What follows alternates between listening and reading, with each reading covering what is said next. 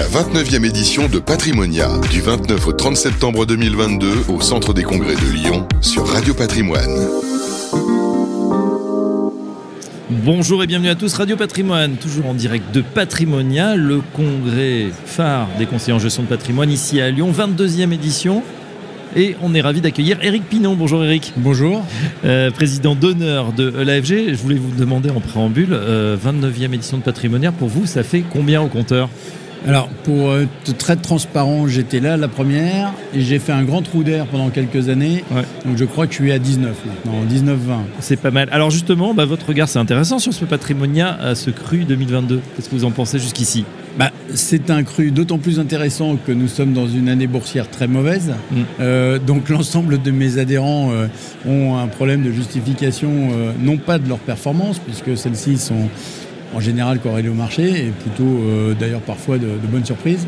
Mais ce sujet de la prise de conscience que les CGP qui sont dans les couloirs doivent comprendre que les gens qui ont des stands sont là pour les accompagner, les aider et leur offrir des solutions. Hum, on peut, on peut comprendre quand même à juste titre que voilà, leurs clients, hein, je parle des clients finaux, euh, sont un petit peu inquiets. Pourquoi Avalanche de mauvaises nouvelles, euh, coût de l'énergie euh, qui explose, donc on passe à la pompe, on passe au supermarché, c'est de plus en plus cher. Et en même temps, on voit son épargne, du moins que son patrimoine, qui a pris une sacrée claque, 10 à 15%, voire plus pour certains. Oui, alors c'est là où on a sorti avec les, les, CGP, je le montre là, on a sorti ce document il y a quelques temps maintenant, un an et demi, qui sont les 12 principes effectivement pour épargner et investir, où on avait le sentiment que, en l'occurrence, euh, on devait montrer et les conseillers ont ce rôle. J'ai euh, tout à l'heure, en plus de cette interview que vous m'offrez, j'ai effectivement euh, un sujet qui est les conseillers mmh. créateurs de valeur, de valeur, de valeur ajoutée.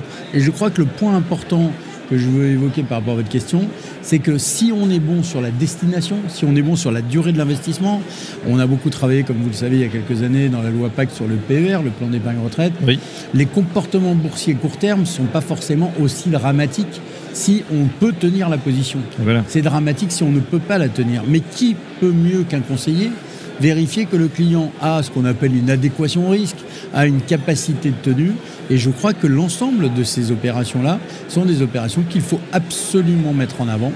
Moi, je pense qu'à moyen long terme, même si euh, on ne sait pas combien de temps pourra durer la, guerre ukrainienne, donc c'est le problème d'énergie, d'inflation et tout, on reviendra à des choses normales. Moi, j'ai le malheur, euh, vous me posiez la question gentiment sur les 29 éditions de Patrimonia, ça fait 42 ans que je fais ce métier, hmm. des hausses, des baisses, j'en ai vu à la sortie, nous sommes quand même, même aujourd'hui, à des niveaux inférieurs à 6000 sur le CAC, si on prend cet indice, aux alentours de 5008, entre 5008 et 6000, mais on a quand même connu des cas qui, a moins de 4 ans, qui étaient à 2005. Donc on a doublé. Bien sûr. À l'inverse, effectivement, celui qui par malheur est rentré à 7000, bah, il faut qu'il attende. Donc on est dans une situation où le rôle de chacun est important et je crois que l'avantage de ces salons, et de ce salon en particulier, c'est que si les CGP vont sur les stands de mes membres euh, offreurs de produits, eh ben, on va pouvoir travailler collectivement à ce que j'intitule, je le disais dans mon mandat présidentiel et mon successeur Philippe Sedbon, à la même philosophie, nous sommes offreurs de solutions d'épargne, de package, de global d'épargne et non pas uniquement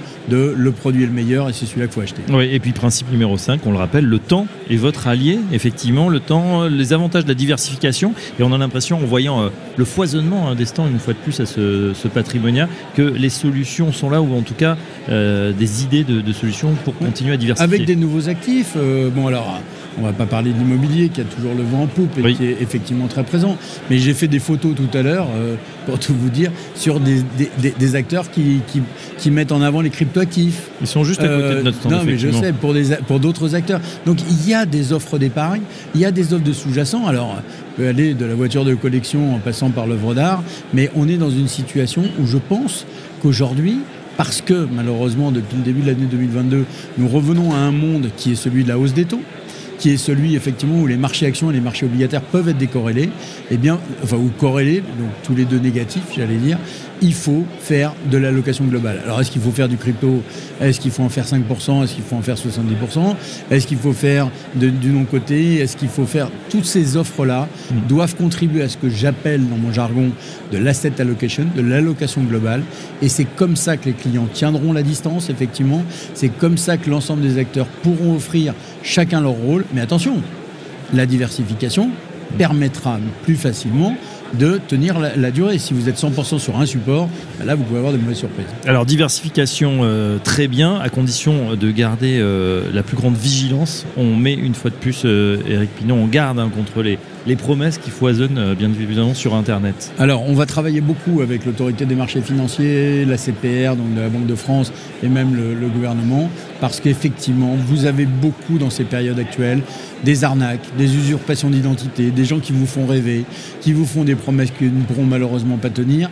Mais, et je dis ça avec toute l'affection que je porte aux clients finaux, euh, voire aux clients euh, au, B2B comme on dit donc aux distributeurs, il faut que tout le monde sache que en éduquant le client final mm-hmm. et bien entendu le distributeur, on va éviter de les voir partir dans des projets irréalistes, on va dire ça comme ça.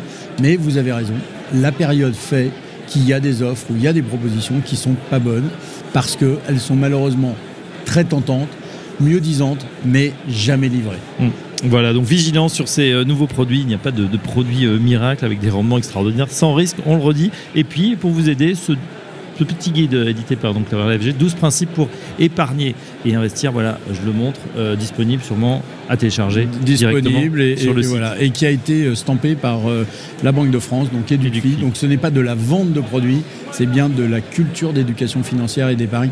Et je pense que c'est très important. Merci Eric Pinon. Je rappelle que vous êtes président d'honneur de la FG. À très bientôt. Merci beaucoup. Merci. Bon Merci à vous. La 29e édition de Patrimonia, du 29 au 30 septembre 2022 au Centre des Congrès de Lyon sur Radio Patrimoine.